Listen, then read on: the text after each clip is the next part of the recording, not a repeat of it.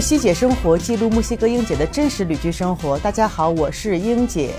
其实距离大家听上期节目只过去了一周的时间，但其实距我上次录音已经过去了三周的时间，因为上次正好赶上玉民、紫琳、呃若雨还有燕燕他们四个刚好同一天走，于是我们同一天突击了三期节目。当时我就特别洋洋得意说：“哎呀，这回终于有备播节目了。”结果这三周就开始摸鱼摸鱼，摸到今天已经周一了，我们周四的节目上线。不对，是墨西哥的周一晚上，国内已经周二了。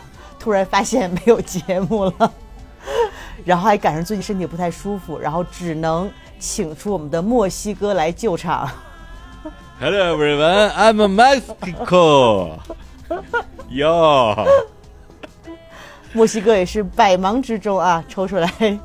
我可真是百忙之中，可忙死我了。最近，我天哪！对呀、咱俩真是，你看上次给你录节目，估计得有个四五个月之前吧。刚开始咱们录了四期，对啊，老司机带带你嘛。对啊，带完我之后，然后我变成了老司机了，也不能算算是实习期吧。嗯，然后你就不带我了，咱们两个都没有时间好好的聊一聊姐妹之间的呃聊天了。是啊，最近这几个月真是颠沛流离啊，在国内跑来跑去。你像咱俩录的时候，正是我刚到大理，我刚刚就是从对，刚租了房子，啊，对，五月份儿五月份儿那一波跑毒跑出来，跑到大理，然后每天岁月静好，而且那段时间 其实也不是不忙，也挺忙的，但是没有后来那么折腾。后来又回北京搬家，然后搬完家之后呢，呃，又回北京过六周年，就是节目的六周年嘛。嗯嗯，过完六周年之后，就顺便过了个十一，说过完十一之后回大理，然后呢到十月底，因为十月底我过生日嘛，我说我到十月底我怎么也回趟北京了，结果那之后北京的情况就再也没有，再也没有达到我觉得就是我愿意回去的程度吧，反正就是大面积的封楼，什么什么朝阳区一天封几百个小区，就全是这个。我想想，我前几天跑回去，然后被封起来，我图啥呢？就一直没回。然后后来就去了趟上海，从上海呢，其实本来当时想的是去上海，然后从上海直接回北京。结果就在我在上海期间，北京就是或者不是北京了，全国突然放开了，然后北京所有的朋友全阳了。我觉得幸福来的太突然，然后大家都扬就扬吧。那你说，就是放开之前好像没那么多阳。最近因为我现在也没有时间上网嘛，偶尔看一下朋友圈，发现大家好像都阳了。全阳对。对不阳了都不好意思说话了，感觉这这这这他妈的什么玩意儿啊？那你说这个控制来控制去，就最后还是还是个这个对，还是个这个，啊？是啊，反正就是所有的罪都遭了，最后还是一样的结果。嗯因为去年十二月底，呃，应该是奥密克戎刚爆发的时候，嗯其实我在墨西哥的感觉就是，当时可能是最早是我的一个客人先得的，嗯但是因为墨西哥那个检测费用比较贵，大家基本上都不去检测。嗯你去真去测那个叫什么核酸，那个比较贵，那会儿可能要一千多比索，就三百多人民币。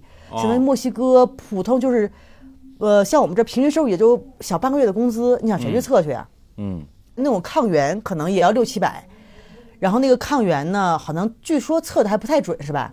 嗯，不知道，我我没测过。据说有一定的失败几率。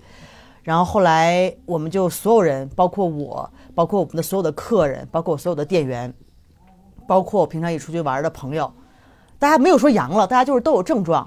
都倒下了。对，但是当时可能是据说整个北美地区全部都就是因为爆发的太多了，连美国好像加拿大好多药房都已经买不到测试盒了。我们这儿要早晨七点钟之前去药店排队买。嗯然后我想那就算了吧，因为本来我还说，哎呀，我作为一个老板，我要尽我的责任，我要让我们的员工都测一下。后来想，一个人六百，加我四个人儿，哎呀，也两千多呢，挺贵，图啥呀？我得卖多少碗牛肉面能卖回来呀？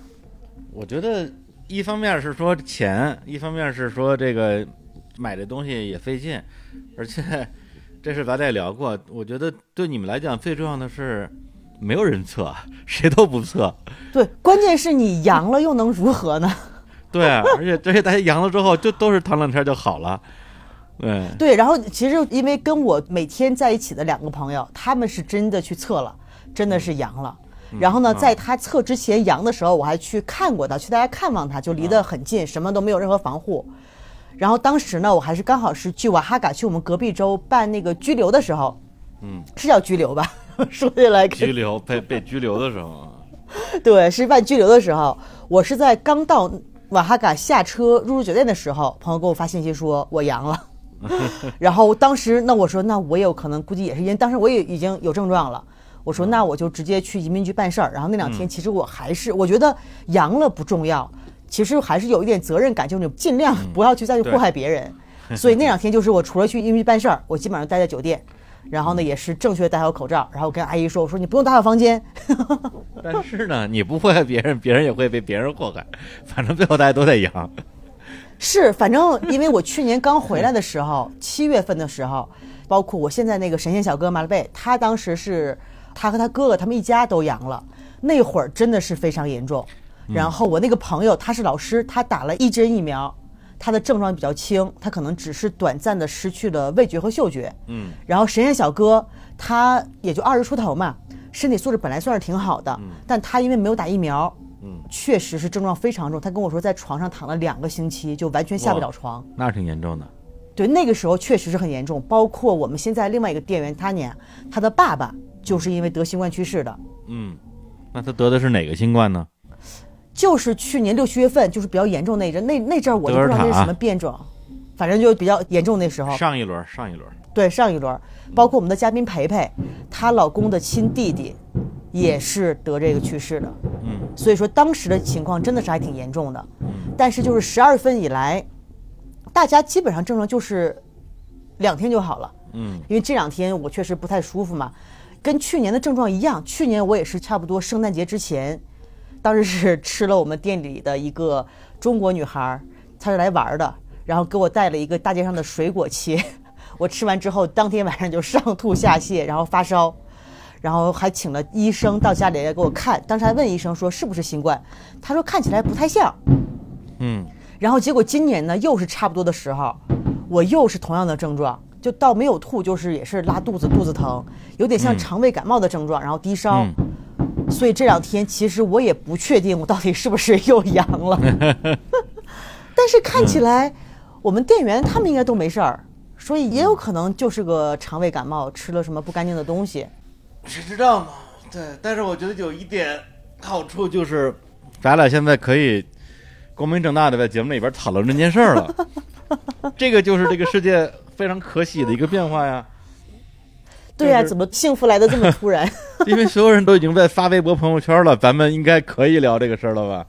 之前就是莫西姐生活上线第一期的时候，我们在节目里边专门花了十几分钟，讲了讲去年英姐在墨西哥是怎么阳的。对。然后后来等到播出之前，我想了半天，我说 能播吗？不知道啊，因为咱们国内那时候已经是。从非必要不出国到非必要不出省，到最后已经到非必要不出小区、非必要不出家门了。然后我让莹姐在节目里边说我在墨西哥阳了，阳了之后啥事没有。这个我就你让大家听了心里多难受是吧？我觉得嗯不太好，算了吧，算了吧啊！但是现在啊，是不是是不是可以说了？我觉得啊，所以说现在其实我去年到底阳没阳，我也不确定，你也不知道，因为出了国之后就没做过核酸。对，然后墨西哥人也没人测。这个真的，我觉得当时是谁说的？说不测就没有病例。其实人家说的挺好的，川普说的吧？川普说的。对，所以说没看川普有点那个什么，说的还挺大实话。确实，因为墨西哥就是像我们在这个 Chiapas 州，嗯，从疫情到现在以来一直都是绿灯，就是因为我们这儿比较落后，大家没有钱去测。嗯，对，就跟这儿，其实我也不得不给大家交个底。对，经常有人问我说：“大理这几年疫情严重不严重啊？”我说：“大理三年没有过疫情。”他说：“为啥 为啥哪儿都疫情，大理没有疫情呢？”说：“因为我们不测核酸，所以就一直没有疫情。”不就这么回事吗？对，嗯。结果去年的差不多六月份，国内还有一个朋友，他在一个杂志公众号，他还跟我约了个稿，因为当时就是可能他们就是想看一下国外的这些人的疫情的经历怎么样。嗯嗯，哎呀，还真是，我真是可能是有生以来吧，第一次赚稿费吧，第一次居然靠写字儿赚了钱，赚了一笔稿费。哇，当时就是写一下我在这边的一些生活的状况，然后我就说，嗯因为生活还是要继续嘛。我觉得这个疫情，你因为疫情确实就是大家都有感染的风险，但是这个就是你要自己权衡，你是要冒着更大的感染风险去享受生活呢，你还是为了完全不被感染就完全自我封闭？当时也是希望通过一个就是比较积极的生活态度，去相当于给大家传递一个想法，就觉得这东西其实没有什么可怕的。其实，在海外大部分的人，呃，因为现在国内主要大家身边之前阳的不多嘛，大家都觉得这个东西怎么回事？主要是你这个东西是未知的，所以很害怕。在这边就是大家都阳过，然后我们它它不是未知的，它它它是已知的，就是阳了之后一定会被拉进方舱去，那当然很可怕了。对，反正在这边之后，就是你阳了之后，大家也不会嫌弃你。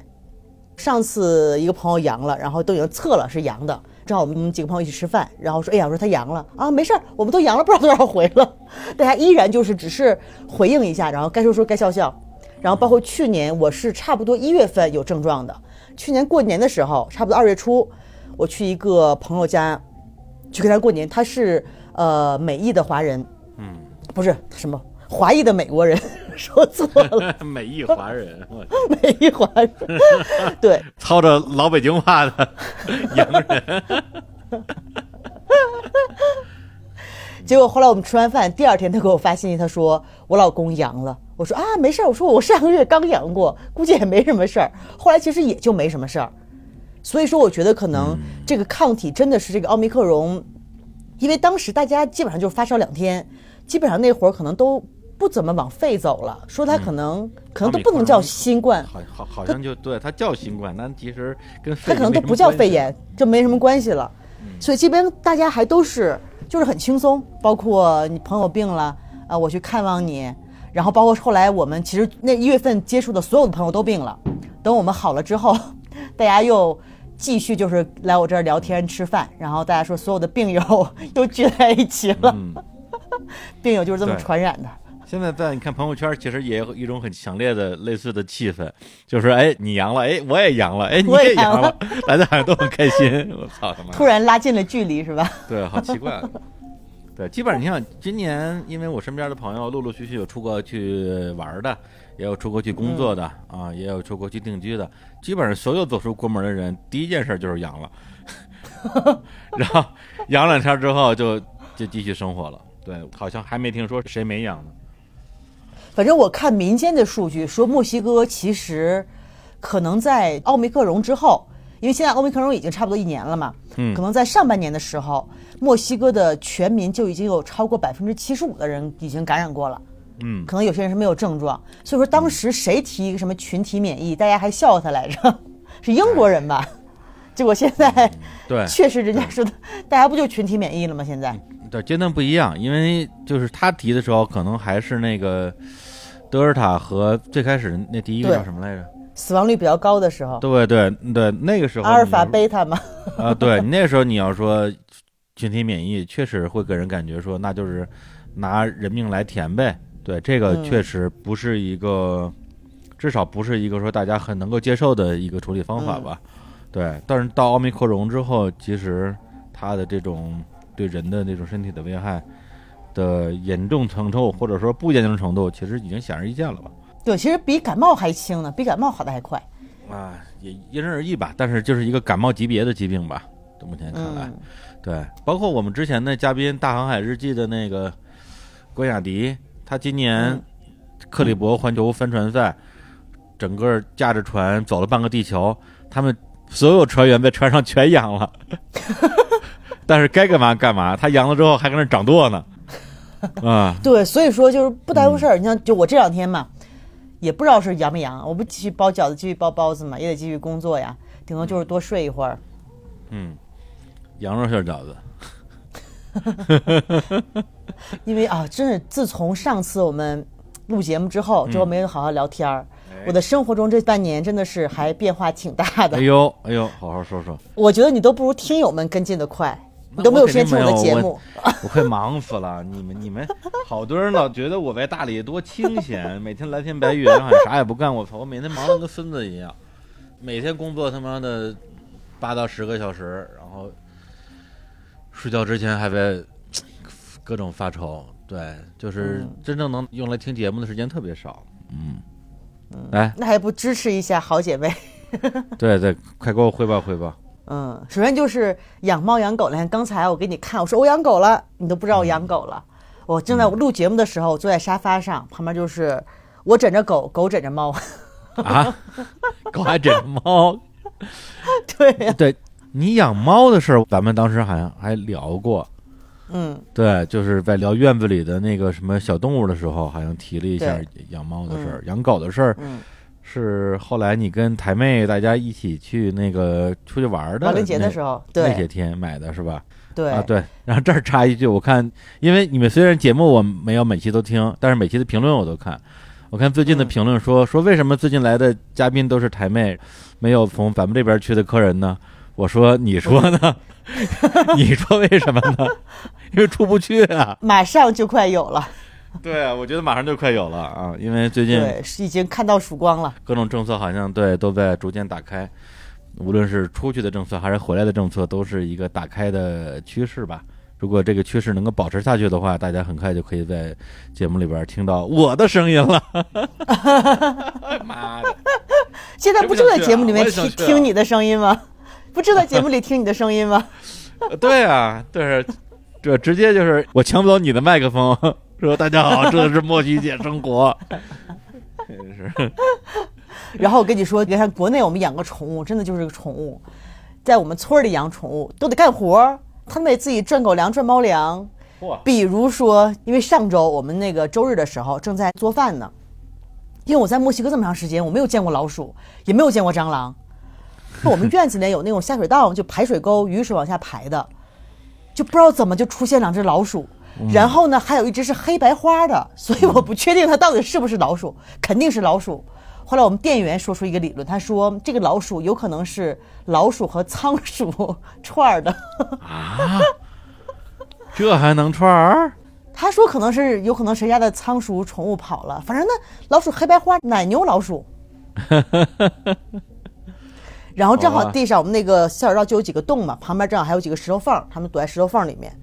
当时我就爆出了我的板 t o 就这个小黑猫，我说该你干活了，是不是？不能天天在这白吃白喝是吧？每天还给它吃什么加肉加餐。结果最近每天只要我店里一关门，我就把它们放出去。嗯，结果今天下午我正在看电视呢，一转头，因为当时我的狗蜜啊就在狂叫，嗯，它有时候无聊了就会追追猫啥的，然后我就会说它，我说你不要叫了。我一回头，地上有一滩像抹布一样的东西，嗯，然后好大一滩，因为我也是养猫养过很多年嘛，就当时第一反应是吐毛球了，对，但是我那个毛球有点大，等我仔细定睛一看，是半只老鼠，就是上半身已经没了。嗯。然后肠子流了一地，然后满地的血。嗯，他还是吃了一半儿给我带回来，所以我就不知道该怎么，就吃了一半，相亲来了，给你留点儿，是吧？就这个意思。哦，然后还那种特别瞪着大眼睛望着我，可能需要点嘉奖啥的，嗯，还一地血，真是当时就要原地去世了。尽管说我其实不太怕老鼠，但是这种状况真的还是挺恶心的。后来我没办法，你隔着塑料袋什么碰的都比较恶心。后来我拿了一个狗用的尿布，它比较厚嘛，就隔着那个把老鼠给给扔了。啊，尿布也扔了。对啊，反正就是那个，你看我们这儿的猫都是不白养、不白喂，嗨，你这个怎么说呀？道理是这个道理，但是你问问咱们身边所有养猫的朋友，有多少人希望早上一睁眼，猫叼了一只耗子出现在自己的枕旁？太惊悚了。所以说我们这边就是环境比较自然嘛，因为我应该猫还能出去玩，还能爬个树，天天上个房啥的，也算是不一样的猫生，是吧？我们那个大理公司院里也有一只猫嘛，是我们公司的那个六月小姐姐养的。哎，嗯，呃，跟你一样也也是天津人，对，天津人养猫都这么养是吧？都都都是散养，哎，也是上蹿下跳的。散养的猫比较幸福呀，对呀、就是它好玩啊，那肯定是这样，啊，就它比较幸福啊。对，对但是它散养也有一个怎么说，对于环境的伤害，就是说它可能会去抓鸟啊什么之类的，对，它可能会去呃破坏这个大自然的平衡。对这个事儿，我跟六月还聊过啊。六月说，严格意义上是这样的，但是如果你认为这个猫是大自然的一部分，是吧？猫为什么就不是大自然的一部分了？嗯，它人也是大自然的一部分。但是人人，我觉得比起其他动物来讲，可能还是要恶劣个一一百倍左右吧。其实我觉得这个，你说是为了生存去捕食，是吧？比如说我不吃耗子我活不了，还是说我为了娱乐然后去虐杀小动物？因为好多嗯猫科动物好像也有这样的问题，这都是大自然的一部分嘛。对，但人类我觉得最牛逼一点就是在于杀戮能力特别强。对你，嗯，你只要给人类把所有的什么自然保护法、野生动物保护法全都取消，对人类能在一年之内把世界上所有动物全杀光，这嗯 这东西比不了，太他妈能杀了。人类，但是现在家养的猫就是它捕食，它不是为了生存，嗯，它是为了乐趣。那是啊，是这样啊。但是这个东西就跟你为了繁殖而发生的性和为了娱乐而发生的性，哪个更正义呢？是不是？是不是？你这一下上升的高度了，我都不知道该咋回答了。哎，这事儿英姐可有自己的想法了，真实的表达自己。我咋没明白你这话啥意思呀？不是，就是做爱是为了繁殖还是为了爽呢？对吧？不知道。哎，不接话了。哎呀，播客没录几期，开始有偶像包袱了。你这是好的不学，学这个。哎呦，错过去，错过去。继续说这个蜜啊，嗯蜜啊这个狗呢，养起来真的是恶犬，就是那种叫美国斗牛犬，哦，著名的恶犬。斗狗一般他们都是用这个狗来斗，因为它的嗯攻击能力特别强。嗯呃，最早可能是英格兰那边的狗，然后带到美国，后来去配种配出来的。但是这个狗在美国也是管得非常严，就是它假如，呃，有咬人的记录，只要被咬的人去上报，他要追究这个责任，一定会被射杀，就是没有第二次机会。确实是因为它这个狗比较凶恶嘛，它也是基因里面有的。比如说有些狗就是有那种咬人的基因，它这个基因呢可能就会传给后代。所以说美国就通过这种法律，就是基本上把所有咬人的恶犬有这个基因的就全杀死了。因为你整个这个群体这个种群里面，基本上你咬过人的有攻击性的就都被射杀了。对，所以说，包括它的后代里面，就基本上都是性格比较温和的。哦它就相当于这么一个人为来优化这个犬种的一个过程。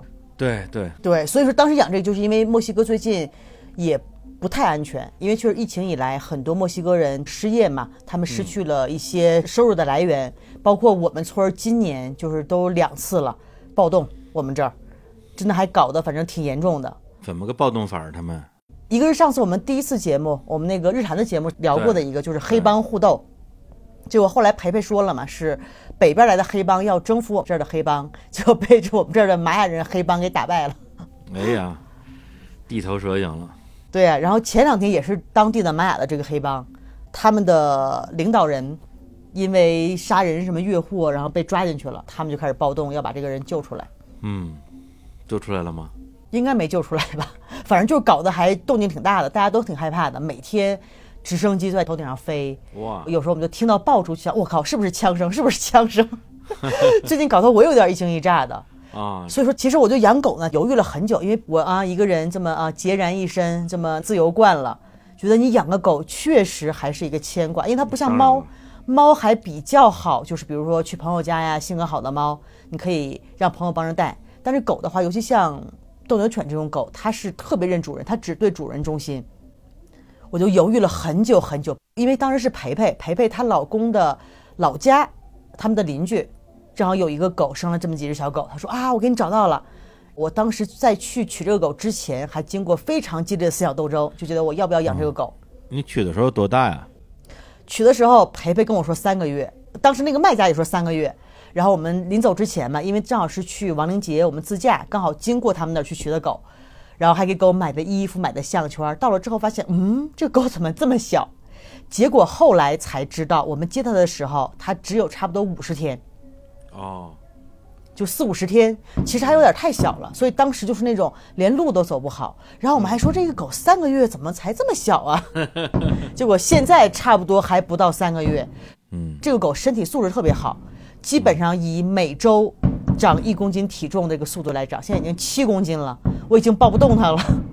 对啊，因为我刚看了一眼，挺大个儿的。你再给我看一眼，在呢吗？对，已经出去可能出去拉屎去了。嗨，哎，你你那儿你那儿是装修吗？为什么怎么叮叮咣咣的？不是，哎呀，就要说这个事儿，啊，我就先把狗的事儿说完。后来我我我就一直在斗争，我就在想，可能这个是我此生中养狗环境最好的一次，我最有条件养狗，因为我有大院子，因为我们这儿城市很小，可以带狗出去遛。然后呢，我们邻居啊，包括我们这儿的客人很多，因为狗从小可能几个月的时候是它社会化的时候，它见的人多，见的狗多，它会性格特别好。一个是培培跟我说，说你要牵个这个狗上街，方圆五米之内人狗不进。啊？问题是你你想要这样吗？我觉得我怎么觉得有点奇怪啊？对，因为斗牛犬这种，就是大部分人还是对它有恐惧的，因为确实它的攻击能力太强了。包括我们这儿前两天还有说有被斗牛犬咬死的，还是咬伤的，反正频繁出这种事情。但是这个狗就是你把它当一个普通的狗来养，它就是一个普通的狗，而它这个狗的性格特别，它基本上就对人非常非常的友善。因为就是我两个朋友家都养了这个狗，我都见过他们，第一次见面就特别特别的友善，所以说我才下决心养了这个狗。哦，一个是我在这边有有大院子，有些狗它是你养了之后就拴在家里面，拴着链子。你想你要从小把你拴个链子，就给你一个五平米的地儿，你能 不不爱咬人吗？你能没有攻击性吗？嗯所以说我觉得就跟教育小孩一样，还是看你要怎么教育。嗯嗯，因为包括这两天米娅已经开始出街了，因为她已经打完了几针必要的疫苗，兽医说就是可以出去，不会被感染了。然后就每天早晨基本上带她去步行街溜一圈儿，哇，真是主街一枝花，人见人爱，花见花开。那么受欢迎啊？因为她长得太可爱了，哎，听众们都看过米娅的那个照片，看过米娅的视频，因为实在是太可爱了。然后昨天还有个客人，应该英国的一家一小女孩过来，哇，她特别特别喜欢米娅，她就问她爸爸，她说我们能要米娅吗？她爸说不行，这是人家的狗。所以我觉得养了狗之后，哎，但是现在小的时候真的是真烦，我就跟小孩一样，每天还哼哼，还吃喝拉撒。但是我准备四个月的时候把它送去那个养狗的培训的学校去上学，小小年纪要离家去求学，一个是学习服从命令，因为这个狗你要是养不好的话，确实还是有危险性的。所以说，我觉得我可能没有这个时间，就我要当一个负责任的家长，嗯，让孩子起码好好受受教育。然后等学成归来，就开始要像板鸡头、板鸡大一样开始工作了，是吧？你看人板鸡头已经半岁，都开始抓老鼠了，那他 开始自己挣猫粮了。狗拿耗子多管闲事儿是吧？他就是负责保护我呀，负责震慑住别人。哎，那真的，因为我我我我没养过狗，我也不太懂这个。我是觉得，如果你让它看家护院的话，当然这个听上去挺厉害的，但是但是别不小心咬了朋友就行。我天，客人啊，这个狗肯定肯定不会咬朋友。因为我朋友家那个有另外一个，就他们家就是从小别人扔在他们院儿的一只狗，他们那个院儿挺大的，有七八栋房子，然后那个狗呢就每天在院子里面待着，也没有人教育它，但它都特别好。比如我们第一次去，它只要看是你房东或者是你在这儿住户的朋友，它都会对你特别亲切。所以说这才是我决定养这个狗的原因。你看狗又回来了，来看一眼，脸越来越方，越来越大了。你给我看一眼，来，面长啊啊啊长这样，可爱吗？还可以。我没见过这种狗哎，我确实没见过哦，这就是那个看过《猫和老鼠》吗？汤姆和杰瑞啊。那里面那只狗就是这个狗。哇，那那那狗很肥啊，下 下巴那样的。对呀、这还小，这脸已经越来越方了。它以后就是肌肉型的，就是走路横着走那种。天，那不跟动画片里一模一样吗？对，你就看动画片里面那个狗爸爸和狗儿子嘛。现在我们灭就是狗儿子那种大小的，特别可爱。大了之后就变成大方脸，就是爸爸那样的，然后肌肉型的。我们是金刚芭比，我天，你这是公狗母狗啊？母狗。哎呀，现在还是母的好，事儿比较少。啊，那还真是金刚芭比。对啊，然后它这么小的时候，就身上的肌肉就不像别的狗是，它是那种胖，也不是胖，就是肌肉型的，就身上的肌肉就是一块儿一块儿的。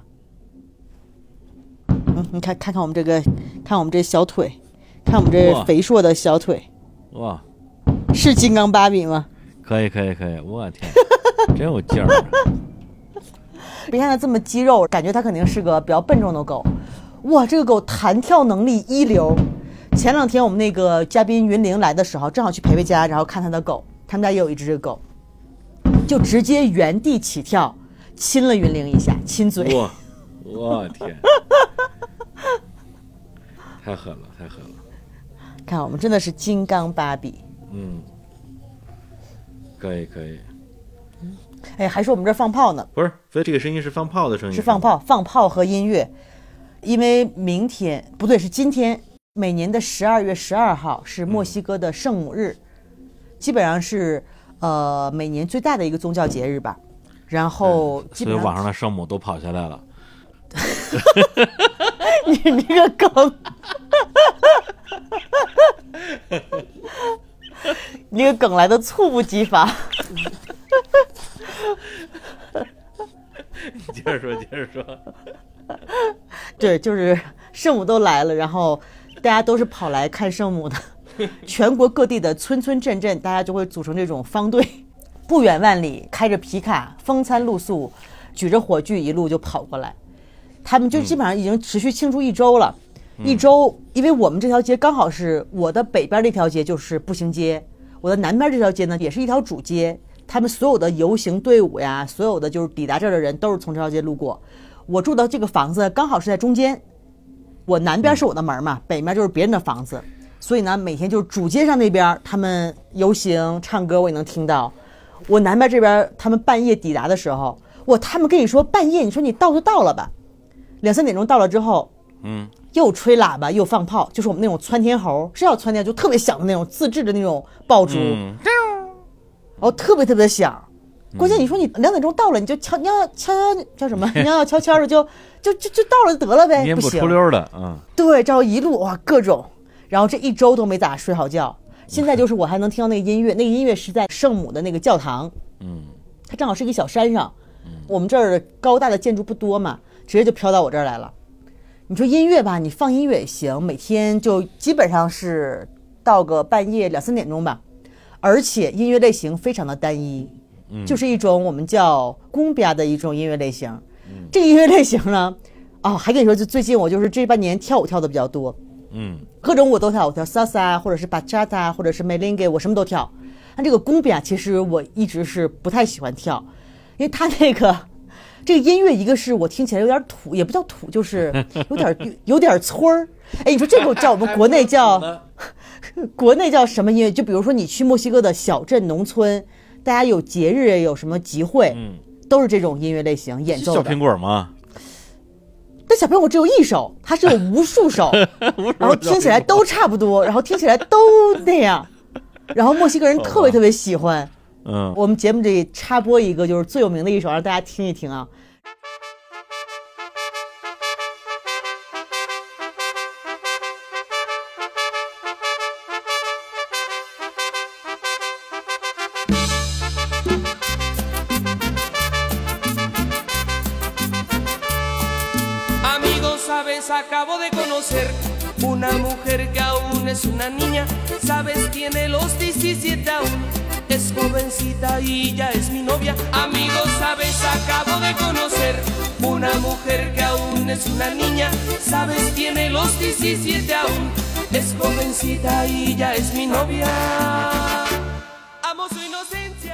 然后这个不光土我跟你说这个舞蹈。因为前两天正好是我们那个跳舞的工作室两周年办了一个 party 很多人在跳舞。结果公表上的时候，当时就有两个男生先进去跳，他们跳的应该跳的非常好的那种。你知道，当时他们跳的时候让我想起了什么？我我当时我现在没有这么敏锐的那种嗅觉，应该随时拿出手机拍一下。下次我一定给大家拍一下。就那种半蹲着跳舞，非常让我想起了 我没看过《乡村爱情》啊，但我也知道像里面什么赵四儿、刘能那种跳舞，你能想象那种吗？哎呀 我，当时真的应该拍，下回一定要给大家拍一下 看一下。对，墨西哥的乡村爱情，乡村爱情圆舞曲，乡村爱情小夜曲，乡村爱情奏鸣曲，也有好多首呢。对，反正那个舞就是有点土，然后平常我出去跳也不太喜欢跳这个舞。嗯然后他们已经连续这么嗨了一周了，所以这一周我也没怎么睡好觉。嗯，怪不得病了呢，免疫力下对呀降了。对呀、哎，一会儿去测一下，看有没有跟大家同步，有没有阳一下。我天，天涯共此阳。 Es callada, tímida, inocente, tiene la mirada. Le tomo la mano y siente algo extraño. La abrazo, me abraza, empieza a temblar, a temblar de miedo, diciéndome que nunca había sentido sensación así en su vida, así en su vida. Que si eso es el amor, que si eso es el amor, que si eso es el amor, que si eso es el amor, que si eso es el amor, que si eso es el amor, que si eso es el amor, que si eso es el amor. “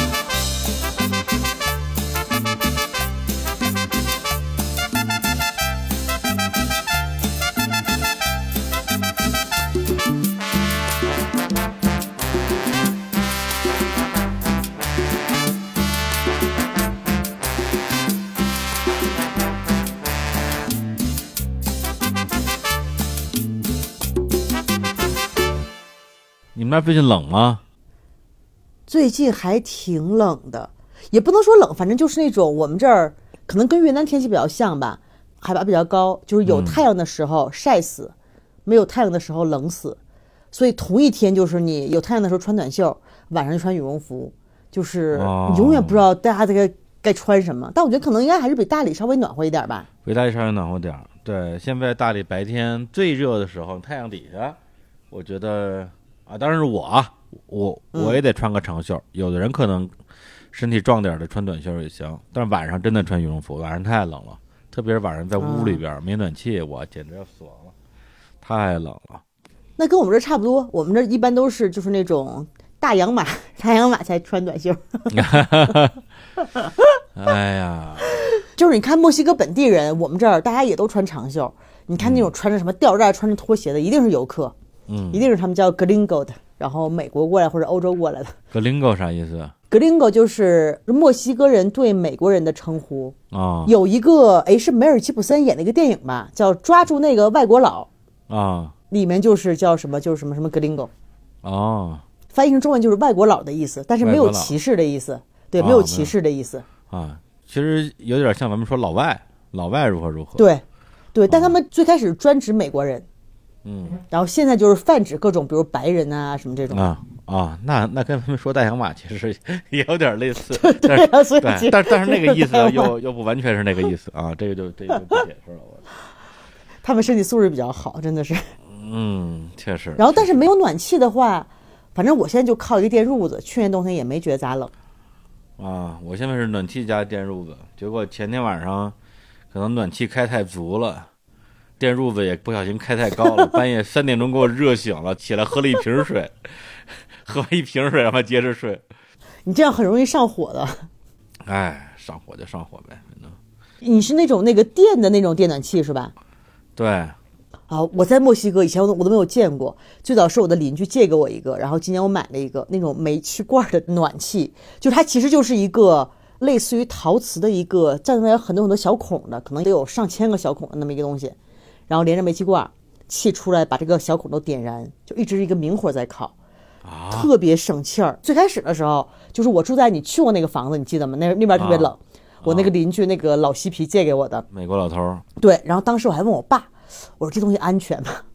因为大家对啊一说，听上去特别不安全，那一煤气搁身边明火，疯对，了吧？包括前两天，然后我的一个日本朋友默默过来找我，他说：“哎呀，最近特别冷，我朋友要要卖给我一个暖气。”然后我说：“啊，我说我先给你看一下，我最近买一个暖气特别好用。”结果我给他一看一下啊，他说这个跟我朋友卖给我那个一模一样。说当时我一看，哎，这挺好的。结果绕到后边一看，一个煤气罐儿，他说当时我就退缩了。后边这个煤气罐儿。对我有一个水暖的电视台，就感觉上其实已经挺安全的了，对，但是还得灌水，我嫌麻烦，我还是直接用的那个电的那个。传统的，对，您倒好，这给我整一煤煤气罐电暖气，我天，啊，煤气罐暖气，但是其实它这个就是它是明火嘛，它那种烤出来就是没有那个电暖气那么干，而且它就是你一开马上就热了。而我买它为什么？一是因为我们楼下那几个房间嘛，跟邻居的那个墙，可能邻居那边是排水道，稍微有点反潮，然后我们墙修了一次没有效果。我拿它是为了烤干墙的，就房间有点潮嘛，基本上有客人入住之前，我都会把那个房间烘一下。哇，那个真是你开个比如说两个小时，哇，整个屋子都是烘干的。我买的是十公斤的煤气罐，十公斤可能两百比索，还不得用个三十个小时，特别特别省钱。嗯，然后我问了我爸，因为我爸以前是就是还是比较懂这些东西嘛，我爸说应该没事儿，不是，那如何点燃这个煤气罐呢？它就跟打火机一样啊，你有个打火机的那个打火器，啊，然后这边出着气儿，那边是一样的嘛，就是个大型的打火机嘛。我天哪，等你来了，给你试试，真的特别好用。我天！但是这个从体感上，我觉得有可能是最接近于那个咱们的火炕的，因为它是真的火。对，它就是火嘛，就跟你烤火是一样的嘛。而且当时我记着我邻居借给我那个还是大品牌，还是什么德龙，你知道就是什么出什么咖啡机、什么面包机的那个，还是国际大牌。嗯，牌子货。对，所以我觉得后来我也就放心的用了，因为墨西哥吧，就算它好像漏气儿，它可能就是漏煤气嘛，但是墨西哥的房子都封闭不严，没事儿，啊，本来就漏风。这叫啥？这叫啥事儿啊！我天！对啊，我们这什么门缝、窗缝都漏风，所以嗯，没事儿。我现在每天晚上冻得够呛，就是因为我住那个地儿吧，它太大了。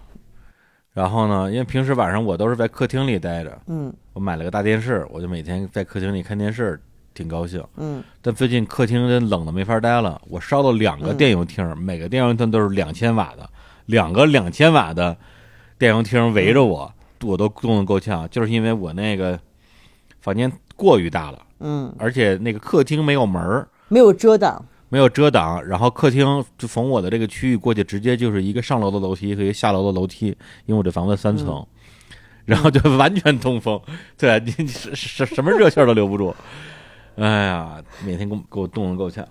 你可以买个那种，你就有那种就是它也是电热毯，但它是很厚的那种，就铺在地上的，你就可以躺在上面看电视，实测特别爽。嗯，电热地毯，对，它就是可以放在比如床上，也是跟床那么大，有各种尺寸的。原来我是之前去北京的一个朋友家，也是冬天嘛，他们住在北边昌平那边，然后弄了那个一直开着，躺在上面就是跟火炕一样，就是一个天然的火炕。其实买一个那个什么被炉桌也挺好的。啊，对，当时我还因为这边好多日本朋友，我还问他们啊，我说太羡慕你们的那个日本的那个桌，他说其实那个桌也不太安全，他那个发热在底下嘛，然后你上面盖个被子，其实也不是很安全。为啥不安全呢？你像我这儿，其实我要是那个煤气的取暖炉，起码它那边还有保护网，你是跟它有一定距离的。那个是相当于把一个取暖器上面盖一个被子。你想，一般的取暖器上面都写禁止遮盖，你这个哦本来你就你就给它盖个被子，你想，你说是不是？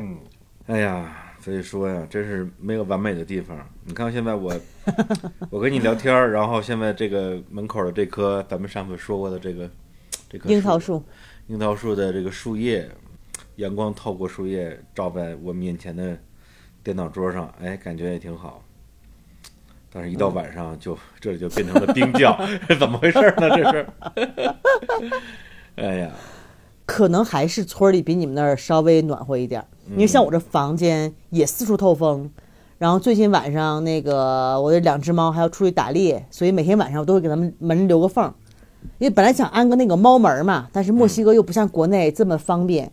然后我研究了一下，又怕这个尺寸不合适啊什么就很麻烦，每天晚上给它们留个缝儿。你想我每天这小凉风吹着，嗖嗖的。对，但我也觉得还行。哎，你以前住的那个小的那个房子，不是一楼还有一个大壁炉可以烧柴火吗？现在这个还有吗？现在我们自己在外面拿砖搭的，哎那你外边的你 跟屋里的壁炉那是一回事吗？那不一样了。盖一个壁炉，我想过，成本太高了。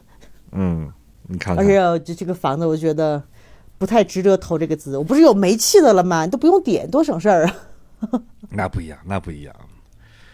火的力量，你不不要小看火的力量。昨天晚上在院里吃饭，本来挺冷的，结果就是老板在旁边生了一个那种大铁炉子，特别高的那种，嗯，往里边就搁了几块木头跟那儿烧，我天，马上就，如沐春风了。烤的特别暖和。对，所以去年差不多从这个时候，我们就开始买木柴，就烤火。每天晚上就是在院里嘛，房间里没有烤火的这个条件，我们在院里烤火。烤完火之后，暖暖和和的回来睡觉，也还挺好的。嗯，哇，今天晚上他们居然这么早就停了，没有音乐了，因为今天是最后一天，就是今天是圣母日本日，嗯，过了今天大家就该回家回家了。，圣母们都回去上网去了。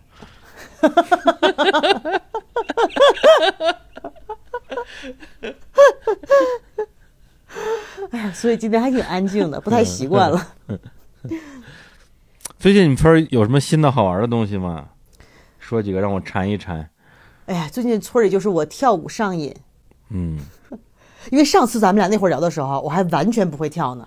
啊，然后这回不是就上回你甩屁股那会儿，你还不会跳呢。对啊，那会儿完全不会跳，那会儿只是跳尊吧，就是那个一个哥伦比亚的男人创立的一个健身项目，啊，我知道。被所有的正规教跳拉丁舞的老师看不上。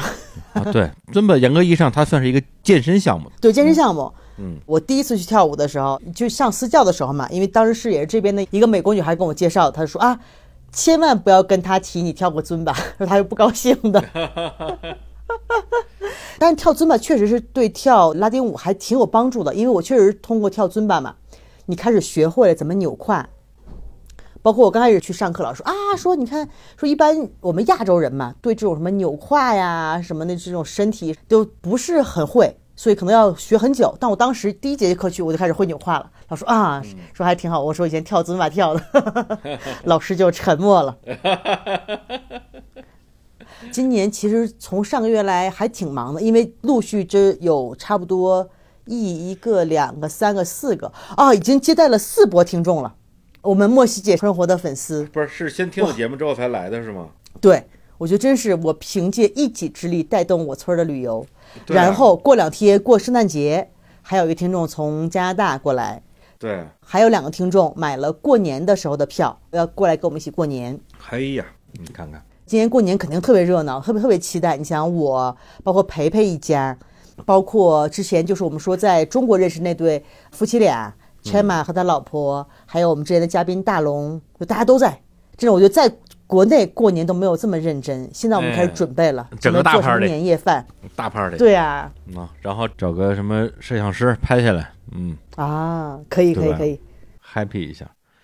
而且现在国内还没放开呢，你想，如果国内放开了，再有多少莫一姐生活的听众飞过去，我天！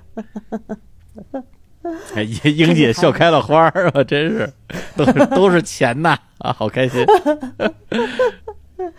最近还有啥事儿？最近就是忙着忙着工作，因为我觉得真的是，我自从我二零一五年卖店，包括到去年开店，中间差不多六七年的时间嘛，真的是没有正经工作，嗯，没有体会到这种就是辛苦工作的感觉，创业的艰辛，真是艰辛。然后这一年真的是还挺辛苦的，每天就起来包饺子、包包子。你开店开这么久了，还在亲自包啊？呃，因为有时候确实是人多的时候忙不过来，嗯基本上我现在比较自由，比如说可以出去有一两天不在也没什么事儿嘛。嗯，但是有时候还是不放心。哎呀，墨西哥人我们就不搞那个什么，就是他们民族的性格，墨西哥人就是他们干活特别的慢。外边儿哇，我们坐满了十几个客人等着菜呢，他们还在那儿不紧不慢，不紧不慢。嗯，就有时候可能我们干活的时候会聊天嘛，比如说我说一般你聊天，你可以聊天，但手不要停。他们就是不行，不能同样干两件事儿，聊天的时候手就停。我说继续擀皮儿，继续擀皮儿。别聊天了，还搁这聊呢？然后最近真的就是把生活安排的特别忙，你想每天周一、周三跳舞，周三还是一节大课一节私教，跳两个小时的舞；周二、周四打网球，周五有时候跳舞，然后周六去参加跳舞的 social，好像基本上都在跳舞是吧？嗯，哎呦，我看咱们日坛不是有一个节目叫什么“一起跳舞吧”是吧？对对对，可以采访一下你啊。他们都是专业的，我我不专业呀。嗨我，刚才还想要要不要跟那个好像有一个跳萨萨舞的，可以跟他连个线啥的。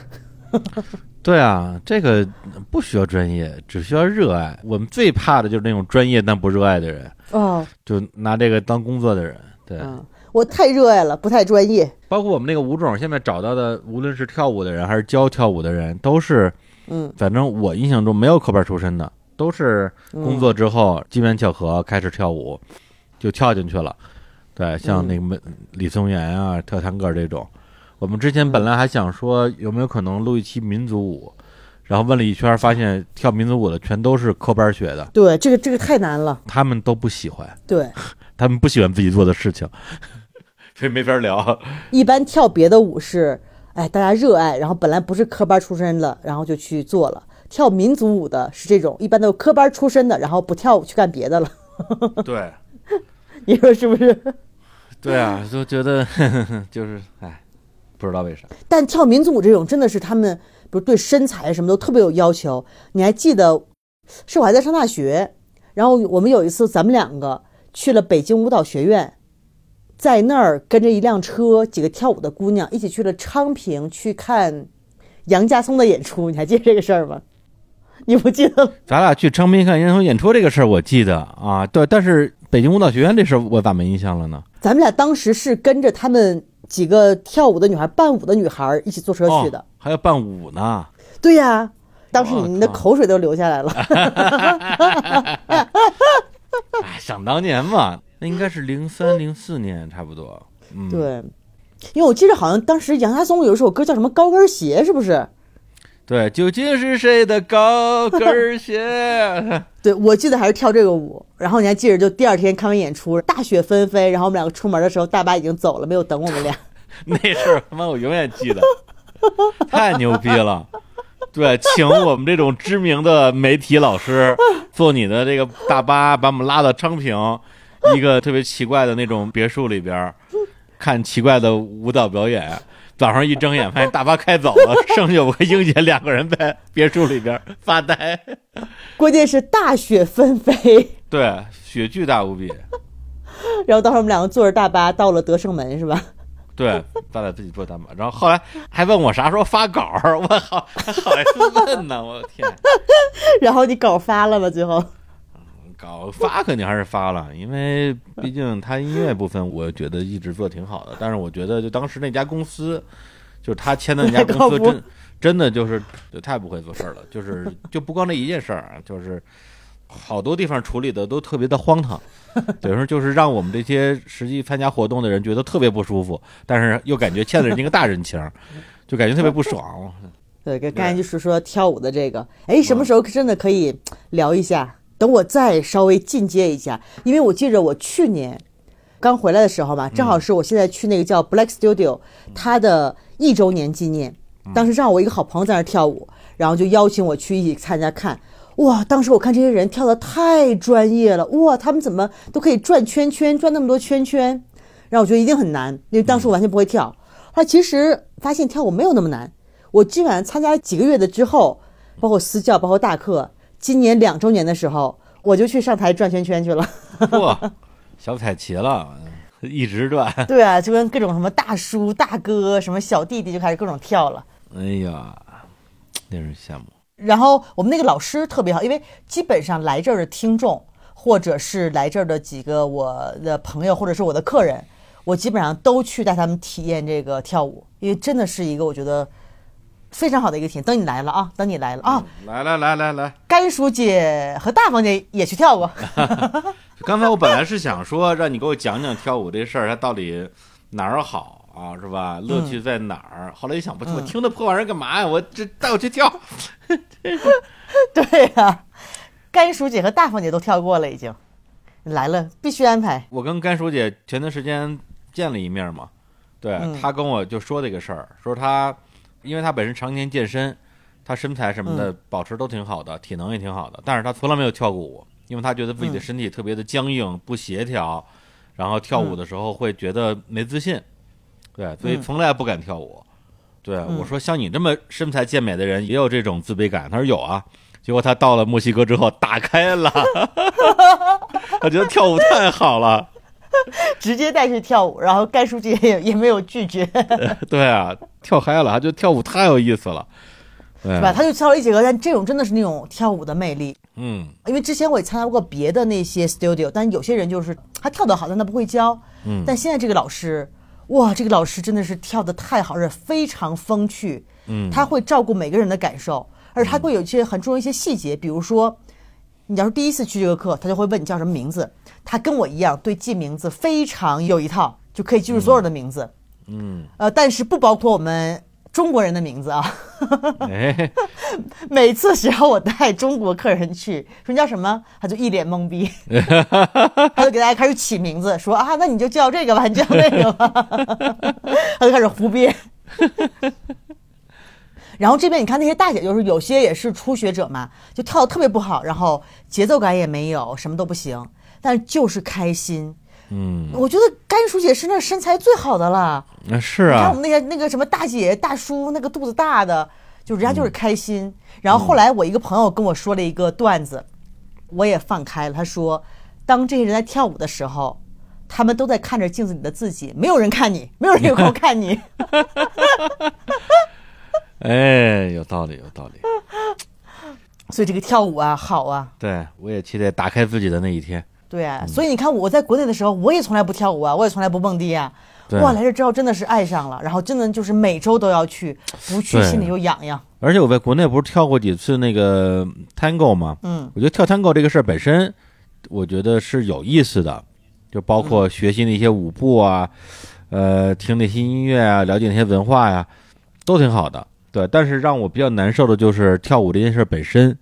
嗯。对，因为 tango 它是一个需要身体接触的一个舞蹈嘛，就是拥抱跟走路嘛。嗯。但是我在为数不多的几次跳 Tango 的过程中，总是碰到那种特别 mean 的那种舞伴儿，因为 Tango 它是你啊跳的过程之中会不停的换舞伴儿，对，不是说你一个晚上只跟人一个人跳的，而是一个晚上你要根据它这个规则，你要不停的换舞伴儿，然后你就会碰到那种。呃，咱们就说白了，就是特别事儿逼的那种那种舞伴儿。大姐，对，不是，就是大姐不大姐无所谓，就是她就是，她要不然就是她自己跳的有点好，然后她就一脸嫌弃，觉得你跳的不好，然后甚至我最后一次去跳，碰见一个自己跳的特别差，然后就完全跳的都是错的，然后呢，我就好意提醒他，你现在应该先迈哪个脚，然后他就反过来批评我，他说你是引导的，你没引导好，对，正好那时候一首曲子结束了，然后我们俩真的就像去远离瘟疫一样，两个人就 同时跳开，哎，说哎，终于不用跟人不用跟他跳了。不用跟他跳了这种感觉，我所以我觉得这种感觉就就挺不爽的。但这个其实，在我们这儿，在我的身上也发生过，嗯但是在我们村儿里，主要是男的都这样，就是男的，我们都说哪来的自信，就是跟你说的一样，他跳都是错的，嗯他还得指导你，因为上次正好是我们带嘉宾云林和他的两个小伙伴，我们一起去跳嘛，嗯，因为当时丽阳跳的是男的，嗯然后他就看到那个男的，他跟每个人跳，因为我们要换舞伴嘛，他跟每个人跳都在教女的怎么跳，但其实他跳的是错的。嗯然后后来当时只要轮到我们两个的时候，我们两个互相把头扭开。但是在这边就是这种情况还是比较少，因为包括我跳这么长时间舞，换过这么多舞伴，基本上也就碰到一两个这样的。嗯女孩基本上都不会这样。所以说来村儿里跳舞，这体验非常好，因为我觉得可能还是人的性格呀，包括人的这种氛围不一样。这边人大部分还都是让你很放，就不会给你压力。嗯，对，我觉得还是说大家为什么要来跳舞？所以就是我跟你说嗯那一次印象特别深，就是当时我跟那个女孩跳完之后，我都已经就觉得已经烦的不行了，就觉得我操，对，就是怎么怎么有这么傻逼的人啊？就是那种感嗯觉。而且后来好像我们俩又转过来，就是又轮到一次，然后 Tango 你知道两个人身体是要去接近的，然后他呢是用两个手把我往外推。嗯，把我推到我根本我的手都够不着他的那个程度。哦对我听说你不想跳你就别跳了，我干嘛呢？结果换到下一个舞伴的时候，一个姑娘戴一口罩，我也不知道长什么样，跟我跳了一会儿。对，因为我当时被搞得特别紧张，他就一个劲儿的给我鼓励，他说你还不用紧张，放放松一点跳。然后他说你之前是不是跳过？你你怎么跳这么好啊？你很会跳啊。对，就让我觉得说哇，世界上还是有好人的。还是有好人。但其实这个本来就是这样，因为我要是会的话，我又不来这儿跳了，是不是？嗯。然后我们那个老师就是他会鼓励每个人，比如说有的女生跳的特别不好，就完全跟不上节奏，他就会主动带着女生跳。嗯。但我们这边主要是男的事儿的比较多，男的就是特别自信，然后自己跳的不好。有一个大叔就是每次啥也不会跳，然后每次邀请所有的女孩在我们 social 的时候，大家就都不跟他跳。后来，活该，这种人就活该因为这。种跳舞嘛，其实是很很性感、很舒服的一个状态。嗯就他跳起来就很猥琐。哎呀，上次我们嘉宾云林看到了，我说啊，我说那个就是那个大叔，我说不要跟他有目光接触，他过来赶快说不。哎，真是真是傻逼，哪儿都有。我就前天去上海，跟几个做播客的人一起吃饭，在一个新疆馆子，大家吃了一半就有这个相当于是饭馆里边的这种舞者出来跳新疆舞，跳的挺好的。然后呢，旁边有一桌客人，就是那种半大老头吧，五六十岁那种，喝多了啊，也跟着跟着跳，对，就跳呗，你自己高兴就行呗。结果就跑到我们桌来，非要让我们跳。我们本身自己跟那儿聊天呢，就没搭理那老头，然后那老头就跑我们桌一通嚷嚷，然后还把我们酒给倒了，然后差点被我们桌人揍一顿，这太讨厌了。最逗的就是坐我边上是上海的一个做那个，其实就是算是自我成长吧，他本身是心理咨询师，一哥们儿叫 Steve，然后他第一个站起来了，然后 感觉要动手，幸亏对面除了老头之外还有老太太，老太太赶紧上来拦着说啊，就是就是喝多了喝多了啊，就给劝了劝架。然后我说你心理咨询师了动手，怎么什么情况啊？对呀，这不是这不是你的技能吧？你技能应该是聊天吧？对对，运用你的专业特长。对啊，那为啥要动手啊？哎，反正村里这种事儿，可能就为什么大家都选在这儿待，就是这种比较烦的事儿少一点儿。嗯，一个是大家都很开心，你开心的时候就不会有那么多戾气，就不会去对有那么多事儿，不会去那样。对对对，等着你来打开啊！嗯，一定要让你重新体验一下各种什么大洋马，想跟谁跳跟谁跳。对，对，我觉得对我来讲就是去找回世界本来的样子吧。对，因为身边的很多年轻人刚工作个一两年、两三年的，他们他们不知道以前这世界什么样，因为以前他们他们在上学，他也没有机会去看世界，甚至也不知道之前北京是什么样，之前上海是什么样。对，从他们进入社会以来，就一直是在疫情的这样一个一个环境里边。对，所以他们已经不知道所谓的常态到底长啥样了。嗯常态就是我们村里这样，就是常态，就是你看开餐厅、开民宿也累也辛苦，但是就是觉得累，我愿意。对啊，你看咱们二十多岁的时候，其实每天都挺开心的。嗯，对，啊除了那些自寻烦恼的那种 矫情的东西，对，可能因为太高兴了，总在找找点不高兴的事儿折磨一下自己。但是想想，其实没有谁来折腾你，没有谁来欺负你，嗯，啊，也没有人让你过得不好，就过得挺好的，就自己矫情作。结果现在呢？现在不知道啊，但我觉得，哎呀，起码是见到曙光了吧。嗯，有点那个意思。当时我们耽误的时间有点多，现在就加速赶上，所以就一步放开。嗯，希望是吧？希望是吧？嗯咱们播客到现在真的是，咱们俩录这期应该是二十五期，嗯，二十五期，差不多马上就半年了。对，对，其实刚开始前几期很紧张，有那个姐妹帮衬哈，嗯，因为本来其实中间一个人做嘛，也包括自己一个人每天想这些策划呀，想一些聊的话题呀，其实还也不能说不辛苦，因为每天我都绞尽脑汁，因为你在想下一期给大家带来什么新鲜内容。中间有几期，比如说现场录音的呀，有设计感的，做到这儿突然就感觉好像自己大概有这个思路，觉得怎么去做了，我成熟了。英姐 做这节目，说实话，做的比我想象的和我最开始预期的要认真的多，成果也好得多。因为你之前你也没有相关的经验，而且也没有表现出特别强烈的欲望，说我想录个博客啊，我想表达自己。对，虽然你特能聊，对，但是呢，但是没觉得你有那么强的主动分享的欲望，都是别人问你你才回答，而且你又是一个其实挺独的人，嗯但是也很擅长独处，不是每天都要找人聊天的那种人。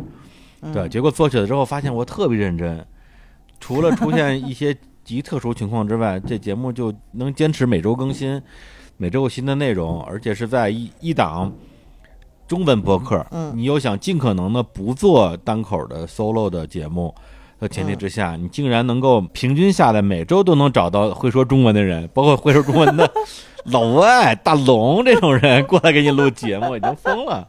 我说英姐太拼了，对，就极为努力。然后这是第一个，第二个就是主持的水平非常有天赋。因为刚开始节目，相当于我主持，你当嘉宾嘛。对，嗯那我不给你录之后，就变成你来问问题。很多人做不了主持人，他只能当嘉宾，因为他不会控场，或者说他老想自己说，他不让别人说。对，就就这样的人太多了。对，但英姐发现，哎，挺会问问题的。对，因为后来我听节目，我印象比较深的就是那个玉文和那个谁，玉民、玉民、呃玉民 和谁？子子文。子林，子林。对，就他们俩那那两期节目，我听了，我听得我哈哈大笑，然后甚至让我觉得说，他妈的这个节目做的还是很值得的，因为这节目你也很难说未来能接个什么墨西哥旅游局的广告啥的，对，你也很难想象这玩意儿能赚啥钱，我还得每星期安排同事剪辑啊、做推送啊这些事儿，这这这都是成本啊，人力成本啊。那为啥做这么一节目呢？我觉得就是有那么几期节目，让大家感受一下，在一个所谓的正常的世界里边儿，人们是怎么样快乐的、自由的活着的。我觉得这个节目的意义就已经达到了。就是这点，对。对对对，最开始的发心就是这个发心嘛。然后那期节目听了我特特别开心。然后那期还是真是还是被咱们那个小宇宙上主页推荐了，对然后那个听播放量也是非常多。因为那期包括两个嘉宾，两个姑娘也是嗯特别的可爱，对，特别逗，俩人特别逗。嗯，他们两个就是逗逼型的。对 然后包括我们一起真的相处了一个多月，也非常非常的开心。嗯是所以说，像我们这个节目就不是那种专门为了做播客而做播客，真的是那种像我的生活的 blog。嗯，有时候我们请的嘉宾，可能节目里啊热火朝天，但可能真实生活里面并没有那么熟。但我们真的就是每天就生活在一起，每天一起出去玩儿、做节目，其实是就是很真实的，把嗯我们平常大家在一起的状态嗯，放到节目中是是一样的。对对，平时可能比节目里更精彩呢。对，对所以说有这种真实的力量，还真的是非常能打动人。而且还有一个就是英姐对于就录音这件事情，还特别有这种就是理工科的那种学习精神。因为我是很讨厌研究这些东西的，比如说这个录音机怎么用，我学会了，那我就永远学会了，我不会再去研究有没有什么新的方法了。嗯对我来讲，我更多的去关注这节目我怎么把它录好，怎么把天儿聊好。英姐就一直研究硬件儿，不停的在我们群里边跟我们的小伙伴讨论，哎，这个这个麦克风还能怎么用？是不是我可以拿着它出去开车，然后大家边走边录？我说这玩意儿这种东西 我们都没有研究过，这就是嫌麻烦。对，但后来觉得效果其实还挺好的，因为包括刚开始，我记得我们第一次这么远程录节目，当时还租了一个那个 co-working 的一个地方，嗯后来发现里面那个玻璃什么都太空旷了，然后回响特别大。后来开始在我的房间录，录的也还挺好的。对，就现在我们每次录直接院子里面，然后旁边那个狗在跑，外边车在响，哎，发现其实更有生活的气息。对，那院子录就肯定是最好的，肯定是最好的。包括你还王林杰还拍了好多的视频，然后花了多少个小时的时间，传了两天时间，对，拿 iPad 两夜一天，两夜一天拿 iPad 传了不知道多少个 G 的素材过来，然后我们给你当时应该是七十个 G，七十个 G 的70个素材。对给你剪成 vlog，我我天，我说英姐可真真不嫌麻烦，这个人 真拼呀！太拼了，哎呦，搞得我都感动了。对啊，在一个这么 chill 的地方啊，做了这么拼的一个节目，当时确实是就是有那种分享的欲望，觉得就是自己开心确实很开心，但是就是能通过我的这个开心来影响大家，因为我一直是正能量小公主嘛，是吧？能去影响大家，对啊，你可不是小公主，你老公主了。不是这个老是程度副词，程度副词。玉明说：“我不是大姐，他说我是大哥。对你那视频里，我印象最深的就是当时是他们俩中的谁啊？短头发那个说要吃一个什么奇怪的一个东西，”嗯，然后吃了一口，然后旁边人问他说味道怎么样，他就看了一眼大家没说话，然后又问他 到底怎么样，他又看了一眼大家没说话。我当时觉得我这是有多难吃啊，难吃的话都说不出来了。牛脑的 taco，啊！对，所以这个东西我根本就不去尝试，话都说不出来了，我天，然后皱着眉头。呃，太好笑了，太好笑了，妈的！对，所以其实我们生活中就是更好笑，因为上次本来做的第一个 vlog 大家挺爱看的嘛，嗯就上次我们烤全羊，然后本来想做第二个。嗯其实我觉得我还是真是经过思考的，就比如他们早上来烤肉，然后我早上起床呢，我开始录音，我说啊，早上起来外面 飘来了阵阵的笑声，有烟熏的声音啊，我去看看，然后带着我的那个那个手机拍，然后下楼什么的，就一路去拍。这个下楼一看，发现大家都没穿衣服，呃播不出来。不是，当时那天刚好有我们节目来的，基本上就是所有的嘉宾。我说哇，这个我所有的嘉宾大集合，挺难得的一个机会。嗯，当时大龙不在，大龙正好当时亡灵节好像他去墨西哥城了，嗯，特别好的一个机会。后来真因为烤羊太好吃了，嗯真的是没有办法放下羊，拿起手机，真的是浪费了一个很好的机会。后来我就啊，一直。一直在吃羊的时候都在斗争，因为我都已经构思好了怎么跟大家介绍这个谁，这个谁是谁，包括我们会未来的嘉宾。嗯，哎呀，所以有时候还没有那么敬业，还是吃的诱诱惑更大。因为那天真的是实在是太好吃了。哎呀，这就对了，生活，我跟你说，只有生活是重要的，别的都他妈不重要。嗯，行，那咱们这个半年啊，半年总结今天这个，半年总结，哎呀，得到了李芝姐的认可。哎呀，没有，就非常非常的钦佩，钦佩啊，钦佩嗯，英姐的天赋和努力啊，和留下的来都汗水来了。来都来了，对啊，而且咱们这节目开播的时候，想的就是说，等到比如说啊，半年的时候，那我就跟英姐一起在墨西哥吃烤羊了吧？对，想的倍儿美，结果现在还在大理，还在大理。嗯那我就在村里等你了，等着你什么时候能来啊？跟我们一起吃烤羊，跳着舞，嗯，不远了吧？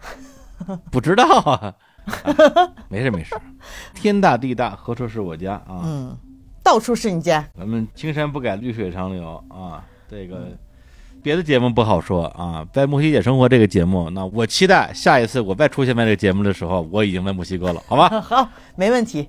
等下次等你来啊，快点来，带你去打开。对，等我打开自己，打开自己的后门。大门和后门都要打开。什么？我家大门什么我常打家后门开？常打开。这都什么呀？哎，好不容易去别人的节目里边，我不得说点混的呀？平时自己节目里也不敢说呀。没事儿，我们就是一个混的节目，我们这是随便说。